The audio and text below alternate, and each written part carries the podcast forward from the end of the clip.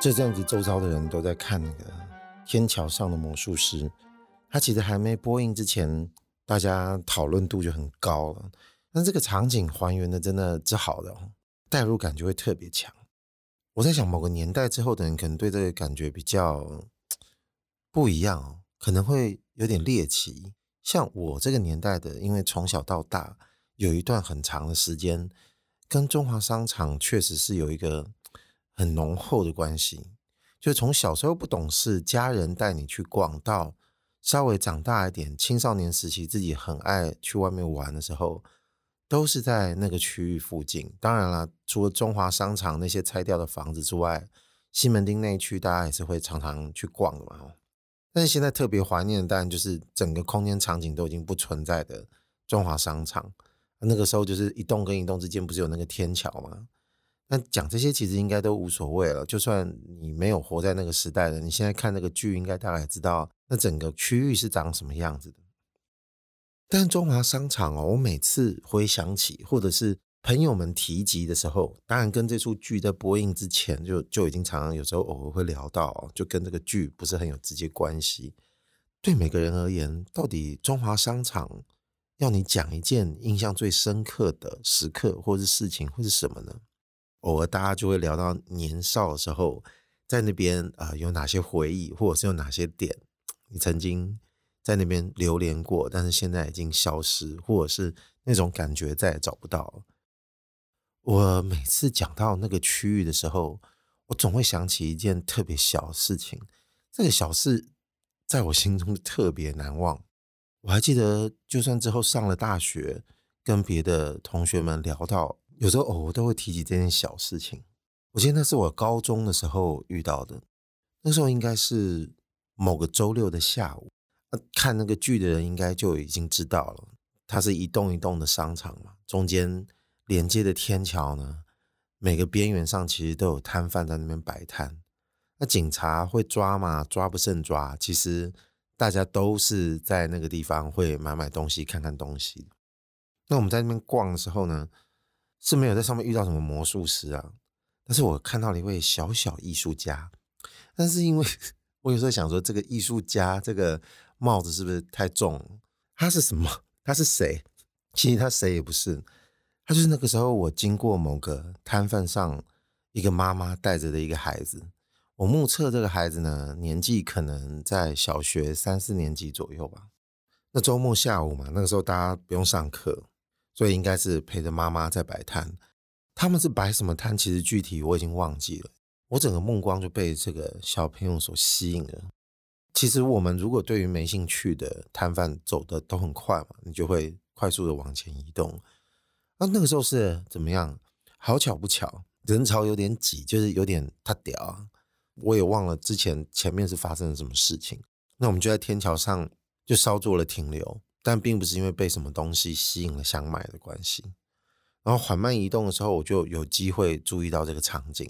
那小孩子就站在妈妈的旁边，那阿吉娜的就嘴快呢。你说也有那种会乖乖的帮妈摆摊，然后一起叫卖、一起收钱、一起整理东西。啊，这个小朋友不是在他妈旁边，肯定很无聊，因为大人的生意小孩子又不懂嘛。然后妈妈在旁边，他也不能干嘛，然后他也没有童话书可看。至少我那时候看到的场景是他身边都没东西，那他在干嘛？他就扭动了身躯，然后摆弄一些很奇怪的 cos，然后这个姿势就很奇特，你就觉得诶，一起跨过云门舞集哦，阿喜公他看过一些时装杂志那些 model 摆的一些很奇怪的姿势，总之他就扭来扭去，就定格、定格、定格，然后就是拍他妈妈的肩膀，叫他妈看他。他妈就没演啊，啊小孩子就欢个眼，就在旁边一直拍。他妈当然就也没有回头，但也没斥责他，啊，就是他就看到他的病人一直在那边表演。那我就站在边上，因为我一直缓慢移动，所以我在他那个摊子前面移动的时间，也许应该有一两分钟吧，已经够供我观察整件事情。他一边拍的话，妈妈就叫他妈妈看他，然后他说什么你知道？他说：“妈，你看，妈，你看啊，这这就是艺术。”我当下有点砰，我就一直目不转睛盯着这个小朋友，而且跟他妈讲说：“这是艺术。”当然，这是存在一些刻板印象啊。小孩子一定有他自己从哪里看来的东西，他觉得说，呃，就是一些无微博奇奇怪怪、莫名其妙的东西就是艺术，然后他还觉得他也可以这样搞，就是艺术。那你不可能跟一个小朋友苛责太多，说你懂个毛啊！但是，我身为一个旁观者，那时候看到的时候，觉得，哎，他到底是触碰到了什么东西？我怎么有一点小小的被电到的感觉？但如果你带入妈妈的角色，或者是你有其他专心的事情的时候，就把它看成一般孩子在那边无聊的还灯，然后在那边玩闹的话，那也没有别的，你就觉得他就是一个三八大闹了。然后你感性一点，可能就觉得哎，活泼啊，会心一笑。如果当初啊，就是快速经过的时候，我可能对于他听到的话就不不不，就可能就这样经过，也不会去察觉这个场景有多么奇妙，或者是说。你盯了一个分钟，或者你只要不要一分钟好了，三十秒，你可能就会觉得有点超现实，有点突兀，有点荒谬。多看一眼就觉得那个感觉就越来越强烈。你也知道，就是那个背景啊是天桥，它摆摊不会在那个天桥整个道路的中央嘛，比较少，大部分靠两边是最多。那两边就是栏杆啊，因为它都在空中嘛，所以这个小朋友跟他妈妈的背景，就除了栏杆之外，背后就是一个空景。可能这个场景的这个画面构成，其实有点帮助我对于这个当下这种觉得奇妙的判断哦，有做了一些烘托。就不像有时候你人生呢是看过一些东西，虽然记下来，但是你不会把它放在一个很重要的位置。可能人生过了很久之后，回想起来才发现，那是一个很特别的发现，或者是带给你一些巨大的启示。那这一个呢，跟刚刚说的这种情形不一样，它是一看到。就觉得，哦呦，这是怎么有点感受到了什么样的东西？但我试着去分析它的时候呢，不同的年龄阶段跟别人提这件事情的时候，自己的态度是有点不一样的。比方说，就在这个高中的时候，年纪很轻的时候，我们个性其实都会偏比较冲动一点嘛，中二一点的。然后就看他讲没错，这就是艺术。其实这个说的话，当然你就知道就。中二式这种挑衅式的、宣言式的东西，那等于说你对于当下感受到的东西太容易下一个判断，就给他一个酷一点的，就是激烈一点的形容词。但是你年纪大一点的时候，再进入一些严肃的那种检视习惯，看的东西也多了，书读的也比以前多一些些，然后你就会检讨起当初就是宣誓说这个小朋友就是一个。他就是艺术家这件事情的合理性跟正当性，一直到最近再老一点，就已经在到这个目前这个年纪，比较关注就是他到底对我而言代表了什么样的意义。就我承认这个小朋友莫名其妙的行为呢，是有对我而言点到了一点什么，但他比较像是开启了某个事情，但是他并不是像一个启示般的，就是告诉我一些结论性的道理。也不会说印象深刻到说我无时不刻会想着他，就是你如果问我，或者是我们聊到了中华商场，我第一个想到就是经过那个天桥的时候，看到那个小朋友叫他妈看他身上的艺术，然后这件事情就偶尔偶尔偶尔想起来就想起来，也不觉得说我是不是应该要对这个东西特别的用心去理出一个可以被讨论的，或者是可以拿来告诉自己的道理。但到这个一八年的时候呢，也就是差不多两三年前，就有一部韩国片叫做《燃烧烈爱》，啊，好像有人叫《燃烧》吧，应该是大陆那边翻成《燃烧》，是我一个非常喜欢的韩国导演叫李沧东拍的。我顺便有听的朋友，我觉得可以推一下，他之前有很多什么薄荷糖啊、密阳啊，还有那个生命之诗，我觉得都拍得非常好。算是我韩国导演数一数二喜欢的，就反而超越了一些特别激烈那种犯罪动作片，或者是刑事性格超强那种导演。但是他的作品那些质感，还有他要讲的事情，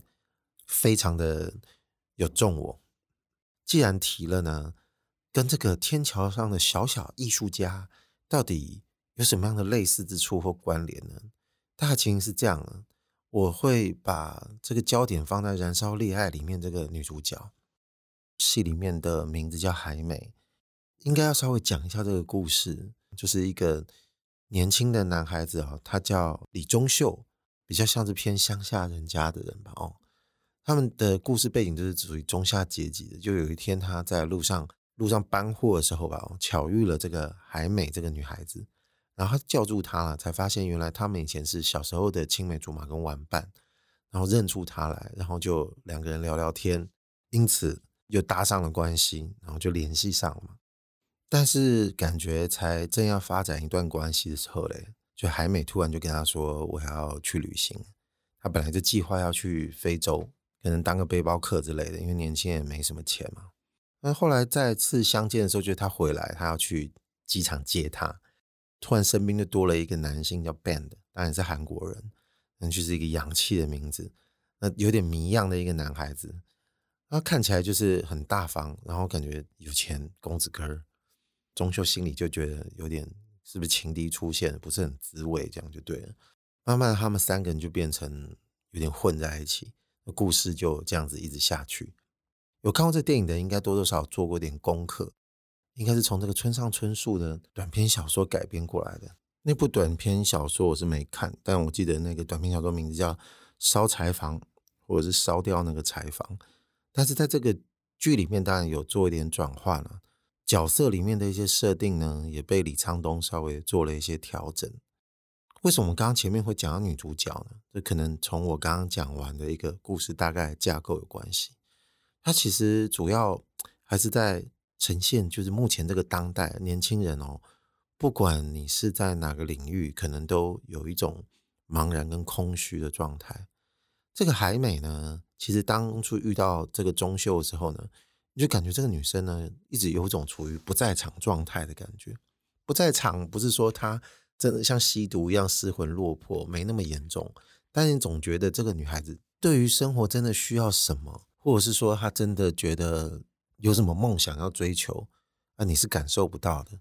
那台词里面呢，你会听得出来，他其实有几句是特别让人家印象深刻的。比方说，他好希望消失在这个世界上。但他的意思又说，他其实并不是想要自杀，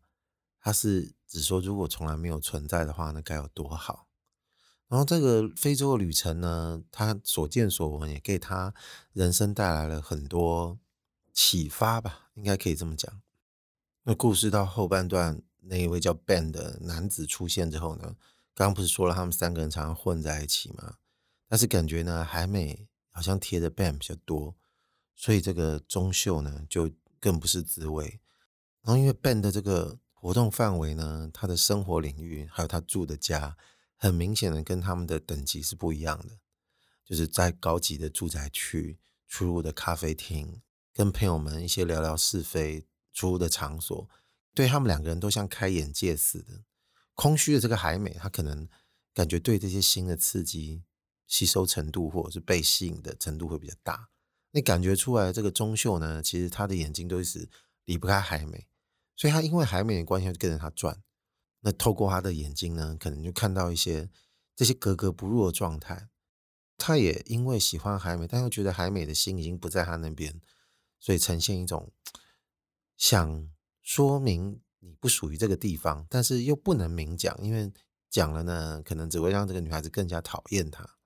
那这个故事推演到最后。这个谜样的 Ben 呢，你感觉出来他好像也没歧视你，他也没瞧不起你，哎，他还蛮喜欢跟钟秀跟海美到底呢。这个背景下，其实他也有着有钱人的空虚。当然，从我们这种旁观者，或者是说，如果我站在比较关于中下阶层的人来看的话呢，钟秀跟海美的存在对他而言不过也是一种消遣，因为他显然跟他身边周遭那些比较 gay 白的朋友比起来呢，是有那么一些不同。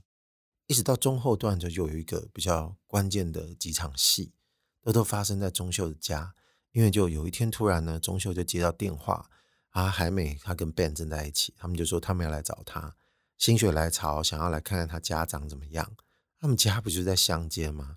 有好风景啊，但就没什么房子。然后就像可能还有个农场啊、农舍啊之类的，还有养一头牛啊什么的。然后来找他之后呢，就大家一起 chill，就在那边聊天。他开着他的保时捷停在他们家门口，很大的院子嘛。然后就抽抽大麻，放放音乐。那大家都在 chill 的时候呢，Ben 就突然跟钟秀讲了一个秘密，就是他其实都有烧塑料棚的习惯。那刚刚不是说这个村上春树的原著叫做烧柴房吗？那在电影里面就改成就是烧那种的温室。我们常常经过一些公路边上，可能会看到那种种一些植物或者是种一些花草的，然后都是塑料透明的那种塑料棚。他就说他定期就会烧一下，感觉呢两个月烧一次，这个节奏特别好。那他就觉得这个人是不是有问题？他说你不怕被抓吗？他说这种事不会被抓到，有十足的自信，然后就展现了一点这种熟男的神情跟魅力，这样。这个时候，海美在干嘛？海美已经吸太多大麻，然后在那边睡着了，有点小小锵，然后就所以只剩他们两个人在聊天，然后聊着聊着嘞，就海美就起来了，然后他们就走了，然后他就一直在想说，这个烧塑料棚到底是什么意思？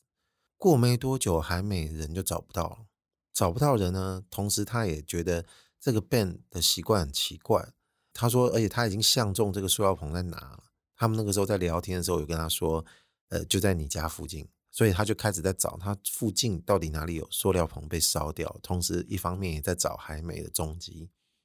然后呢，他又跑去问 Ben 说：“你有没有看到他？”Ben 说：“我很久没看到他。”后来这个钟秀就慢慢把这个烧塑料棚跟海美的事情，他可能会把它连接在一起吧。这个电影在陈述的时候，其实并没有特别明显，只是。你大概猜得到，看的时候也猜得到，因为他没看到塑料棚被烧，但是海美消失了，所以这个故事呢，其实从看过原著的人暗示可能得到就更强烈。他们讲说这个 Ben 呢，其实可能指的并不是真的把塑料棚烧掉，他一直指的可能是他过没多久就会想要把一个人弄消失，应该就是把他杀了吧？哦，只是你并不知道他怎么处理掉那个尸体，也许就是烧在一个根本就不知道的位置。所以他后来研判，可能还没是被他杀了。这故事呢，演到最后，就是他有一天约了 Ben 出来，不能完全确定是不是出于他已经认定海美是被他杀了，所以他给予报仇的原因，或者是还有其他更复杂的情绪的缘故，所以他约出来就趁他不注意，他把 Ben 给杀了，然后把他的保时捷跟他的人都一起烧掉，那故事就结束了。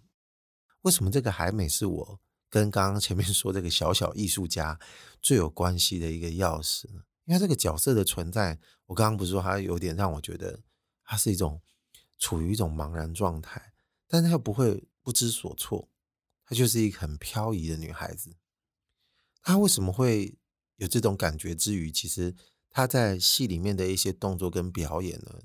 有几场戏让我印象很深刻。刚不是说这个 Ben 会带他们参加。他的朋友们的聚会吗，那这些人都比较偏上流、假掰一点嘛。然后有一次他们就在咖啡厅聊天的时候，这个海美就说到他去非洲旅行的时候，就看到当地的人在跳一种舞，那可能跟这个饥饿有关系。他们说小小的饥饿者跟大大的饥饿者舞步会有什么样子的不同？他就坐在咖啡厅的沙发上，就跟大家讲这件事情。可能一边说明的时候，你可能一边手就会动起来，晃着、摇着、晃着、摇着。那大家其实呢，听的也就是一般。你也知道，就是没感兴趣的话题，大家也不好意思去把你说，哎，好了，你可以停了，还是会停。那这时候，他们这一群朋友里面，就有一个人，可能你就觉得不是那么怀好意的，他怎么样了？他就说，哎，那要不要你来表演一下？那在海美。因为就自己自顾自的开心，他也没有去注意到别人其实叫他表演，其实心里话还是什么好意，只是想旷一个秋亏这样。然后说好啊好啊，他就表演，然后还叫大家跟着拍数拍子，拍的那个节奏呢就站起来，然后就开始跳给大家看。这钟秀就在旁边看，就觉得啊，越看越不知所措，然后就想说这个场子是 Ben 带的，然后 Ben 你到底是怎么样？就转头看一下 Ben，他就发现 Ben。盯着那个海美跳的时候，然后突然就跟钟秀对视了一下。那其实这个对视呢，还不是重点，是他一转头的时候看到 Ben 正在打哈欠，表示他一定觉得这整件事情也很无聊。然后他说：“你怎么不阻止？难道你不是喜欢海美吗？那你到底是怎么样？怎么看得让他就这样表演？”这一场戏就我印象很深刻。但其实这不是海美第一次舞动她的身体。如果稍微有注意到一点的人，其实电影的一开始她就在跳舞了。但那时候她是工作，她当做是一个那种卖场花车小姐，然后配着那个热门的音乐，然后一边在当帮他 promote 的一些东西，然后一边在舞动的身体这样。但如果真的要把电影里面他舞动自己的身体印象比较深刻的话，我会先把。在咖啡厅里面让大家不知所措，这个舞蹈先捞拎出来摆在第一个来讲，然后第二个呢是刚刚不是提到那个 Ben 开着保时捷带着海美去装修他家嘛，然后他们一起一起在乡野间里面 chill，就在他们家门口了。那时候已经到傍晚了，等于说这个夕阳就慢慢出现，光线也开始昏暗了。然后这时候 Ben 呢就觉得气氛来了不错，他就把汽车的那个音响打开。因为车子就停在院子里面嘛，然后就播了一首爵士乐，然后海美的行径稍微随性一点，所以他就站起来稍微律动了一下，然后接下来的这一场戏，等于是一镜到底的一个随身律动的这个舞的画面呢，就成为我觉得这部电影里面常常被人家津津乐道的一个经典，就是有一种很自然的美感，他就随着音乐摆动身体，然后跳跳的他就把他的上衣脱掉了，就变成。让整个画面更有一种纯粹感就对了，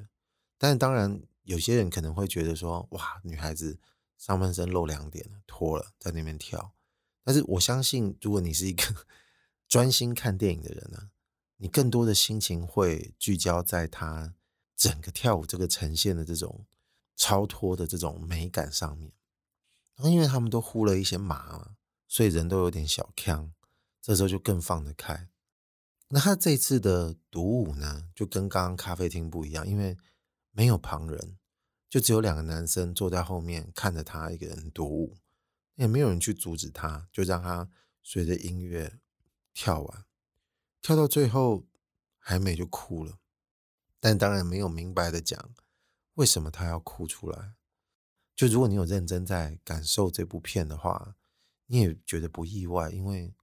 不用那么明讲是为什么，但是。跳着跳着，最后就想哭，这个情绪倒是还蛮恰当的，也还蛮具有一种合理性的啦。但这场戏到最后有一个比较煞风景的地方，因为钟秀呢，毕竟还是一个比较偏世俗的年轻人，你不可能人生在无时不刻都是用失意的态度去面对这件事情。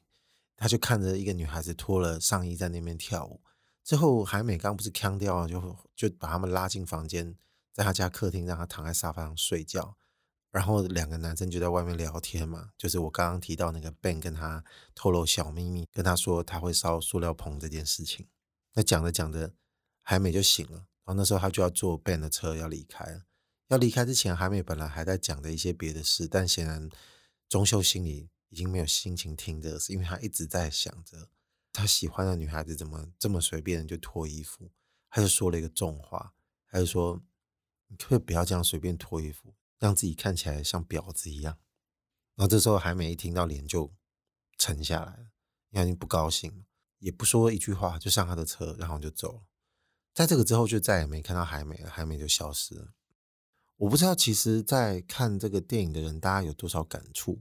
看完了，其实还蛮多感觉的。我就如一般人一样，习惯会去上网搜很多影评的分析。那大部分大家都还是聚焦在这部电影呈现一些复杂、有点暧昧，还有些主轴在后期刻意不说清楚的那种状态，要不然就是更多的是讨论这个时代年轻人的一个空虚跟无力感，还有不同的这个阶级的问题，似乎都逃不开他所处的领域，然后还不知道怎么办。那有一些角色的作用呢，反倒大家就是看完了就拿来讨论了。那我就在想，其实这个《燃烧恋爱》的电影其实原名叫《燃烧》了，哦，韩韩文的原片名应该就是“燃烧”的意思。那有人说，这个“燃烧”指的当然就是塑料棚，或是内心那股无法宣泄的愤怒，或者你也可以称之为一些负面情绪，它怎么蔓延到整个故事、整个主人翁，或到整个社会？但我觉得这个燃烧，它就像是海美一样。我刚刚不说海美其实一开始的电影出现的时候，她就在他就在跳舞了吗？就其实我觉得某个程度上，我认为跳舞跟火是一样的道理。海美每次不一样的律动呢，它的摇晃其实都是燃烧，它本身就像火一样的存在。就是火算什么呢？火算不算是一个物质？就如果你真的用物理方式来讨论的时候，他对于自己的期待跟设定也有一些对照跟成立。但这个说太多呢，就有点无聊了，就稍微讲到这边就好了。就是如果我们要讲，还是应该有诗意一点的来。也就是说，我觉得燃烧本身讲的就是海美，它最后的消失呢，那也没什么，就是实体的消失，感觉也是理所当然的，就它变成一个你找不到的灰烬。你这么来看，最后钟秀觉得他被杀这件事情，他也没有直接证据。但是他就是从一些间接的证据上面去发现，应该是这样，因为呃，海美可能生前有一些私人的贴身的小东西，他在 Ben 的家发现了，然后觉得连结可能就更强。但其实呢，可能在更早之前呢，钟秀就应该对这件事情有所感应到了。比方说，他在疯狂的寻找烧掉了塑料棚的时候，他其实想要告诉自己，就是他是真的在烧塑料棚。拜托，真的有烧，因为他觉得如果没烧，那他就是在杀人，而且他应该杀就是海美，他只是不敢在很明面上面对这件事情呢有所警惕，但是其实他事实上也做不了什么事情，因为对于这件事情的反应，就算是一种直觉，他的行为也是慢半拍，因为理智面上面会告诉他，你没有办法针对这件事情上面去做。很积极性的努力，或者是说，你如果真的认为女孩子可能会消失，你要阻止她消失，你要怎么去做，你也不知道。所有的事情都蒙上一层，就是很不直接的迷雾，所以眼睁睁看的事情就这么发生了。然后这个发生最后呢，你也找不到证据，看不到他的尸体，也没看他的人。但最后他能够确定的就是，我要把这个男人给杀了，我也烧了他。就这么在想呢，是比较让我舒坦一点的啦。因为有时候不去把它稍微想一下的时候，会觉得这部电影有点复杂，有点暧昧，有点搞不清。但是跟我之前看李沧东的电影有那么一点不同。好了，讲那么多，无非其实是为了要，就是为了要把这个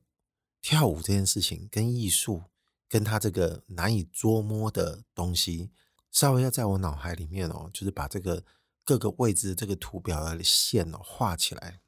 就你看哦，如果你觉得还美就像我刚刚说的，假使我刚刚描述这个电影的情节呢，大家都还算听得懂的话，呃，他在开场跳那个在卖场里面算是工作性质的舞，还有在那个咖啡厅里面跳的，他在非洲看到那些土著跳的饥饿者的舞蹈，然后还有就是他自己情不自禁在钟秀乡下家的门口就是自然发挥的舞蹈。然后再加上我高中的时候在光华商场看到那个小学生跳舞给他妈妈看的，那也不算跳舞，就是一个摆动啊。可能我刚刚前面讲的这些东西都可以用稍微用舞蹈来形容它，那舞蹈也比较容易让他感觉有层蒙上一层艺术的这个面纱。总之就是一个身体律动。就刚刚讲的这些场景，它有没有一些层次可以区分？那我这个可能要先把电影一开始就是。海美，我说他在卖场这个跳舞的事情给抽掉。最先需要抽掉的原因，是因为它就是一个工作，所有经过的人呢都不觉得这个舞有什么滋味，他就是为了炒热气氛用的，它也不存在其他更具思考性的意义。反正呢，你在路边经过有一个人在跳舞，有那个音乐，然后站在卖场门口，你不会觉得他是神经病，因为这是再自然也不过的事。然后穿着清凉的服装，那这也再是正常不过的事情。然后搭配有女孩子拿麦克风在炒热气氛，讲讲卖场的活动，然后宣传，然后让大家来抽奖。所以我说这个东西我先踢掉，抽掉之后就剩三个，对不对？这个海美跳给 Ben 的朋友们看这个舞呢，聊天里面其实他确实讲到这个舞蹈的主题，但是他介绍给大家的时候，其实不见得大家有兴趣。第一，因为这个海美的个性使然，就不是很会阅读空气嘛。然后随口说出来，就不如跳给大家看的时候呢，就其实在场没有人能够预料这个尴尬应该怎么收场。冷眼旁观的 Ben 呢，他是根本就不在乎这所有的事情了，所以他也不会想要当和事佬一样在那边把事情给结束，他就看了里面的人自己怎么收拾自己就好了。这也是为什么钟秀看到他在旁边打哈欠的时候，其实心里也很惊讶，就是原来 Ben 是这样的一个家伙。他比他想象中的还要冷血。重点是这个海美呢，一不小心跳得太陶醉了，就不知道大家其实只是想要听听看看而已，就沾一下就好了。搞到最后变成大家都偷偷在那边笑，笼罩在一个强大的尴尬里面，然后只剩表演者自己浑然不知。这种层次呢，我不会觉得你突然做这件事情很突兀，但是本质上呢，这整件事情就很突兀。你的表演我也没兴趣，就只有你一个人陶醉在那边怡然自得，然后连关心你的人都替你觉得尴尬。那第二个层次就是我刚刚在讲这个天桥上面看到这个小学生在摆弄姿势叫他妈妈看着艺术的事情，我还是觉得其实这件事情在生活中发生，它还是属于最特别的。但是如果在讲层次上面来说的话，这个自然氛围的层次哦。它会让我摆在第二阶，就相比前面刚刚讲的海美在咖啡厅跳舞这件事情，这个状况呢，它是丝毫不尴尬的。就啊，我嘛知影你三八啦，后来你卖闹啊啦，可以这样子。但他妈当然是没理他啦。我只是自己猜测，他妈如果有空回头会跟他讲类似的这种话。重点是空气并没有凝结，气氛也自在流畅。有趣的是，不小心碰巧被我这个路人看见了。所以这件事情感觉好像就是这个世界在某个地方开了一个小洞，所以我这个观察者呢，才意外的获得了这个场景。然后第三个层次是最自然的，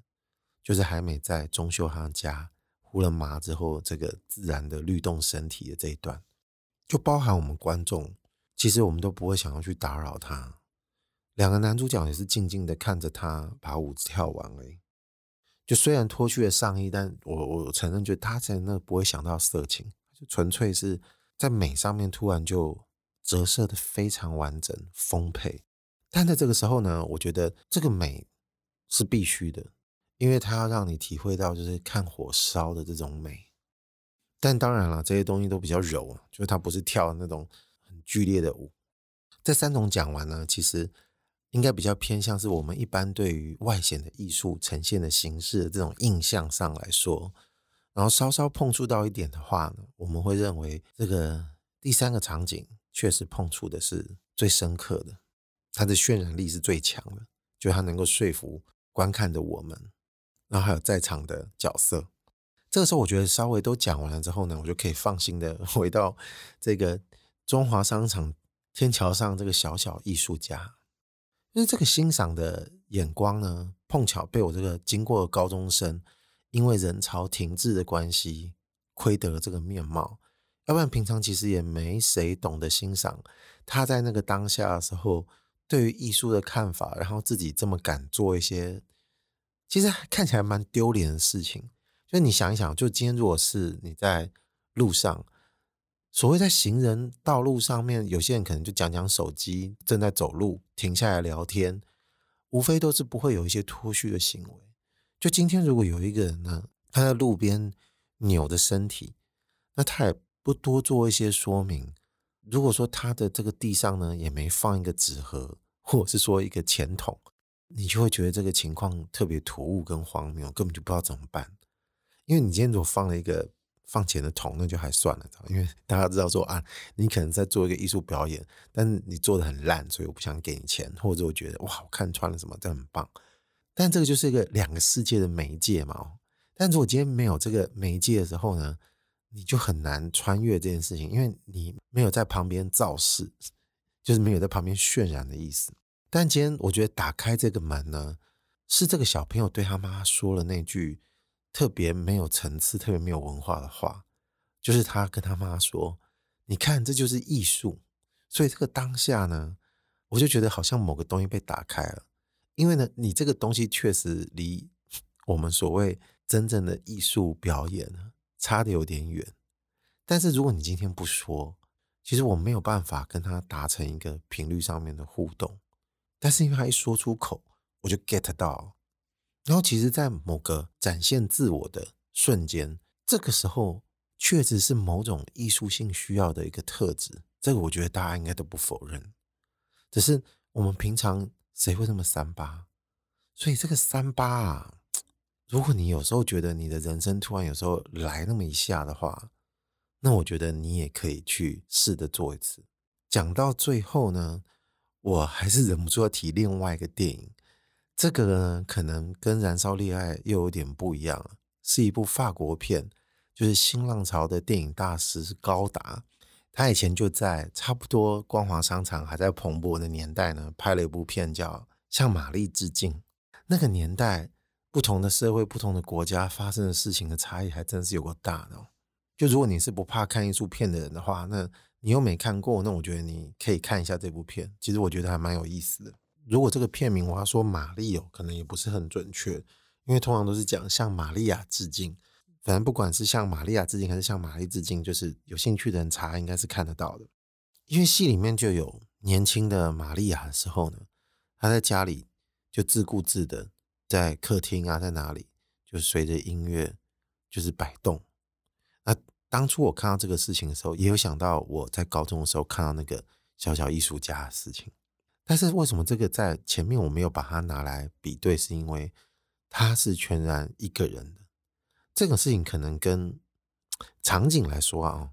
就是这个事情可能跟平常我们自己在浴室里面洗澡的时候唱歌有那么一点点像。但是他在向玛利亚致敬这里面呢，这个玛利亚在里面的动作，他就被升华到某个你不敢偷笑的状态。但我必须承认，我看的时候还是笑出来了，因为我刚刚自己是淡薄看雅给的人，所以不管你要是看了《燃烧烈爱》。还是看了这个向玛利亚致敬，你在回想自己人生中某些时候是不是会有嘞有嘞？如果你有时候在公共场所忘了旁边有他人存在，不小心动了一下的时候，